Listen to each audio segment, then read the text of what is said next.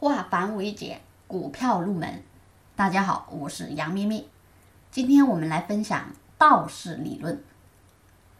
道氏理论认为，股价运动有三种趋势，最主要的是基本趋势。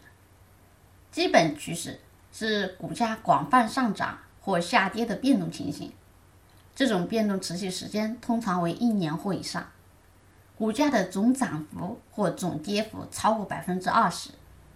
对于投资者来说，基本趋势上升则形成多头市场，下降则形成空头市场。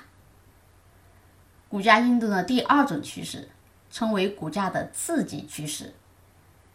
次级趋势经常与基本趋势的运动方向相反，并对其产生一定的牵制作用，所以也被称为修正趋势。这种趋势持续的时间从三周到数月不等。股价上升或下降的幅度一般为股价基本趋势的三分之一或三分之二。股价运动的第三种趋势称为短期趋势，反映股价在几天内的变动情况。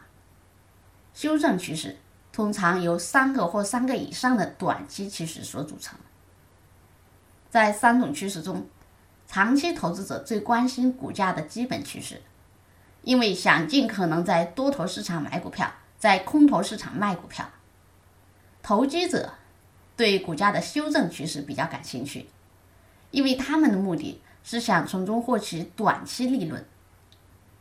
短期趋势的重要性较小，且受人控制，因而不便作为趋势分析的对象。人们一般也无法操纵股价的基本趋势和修正趋势。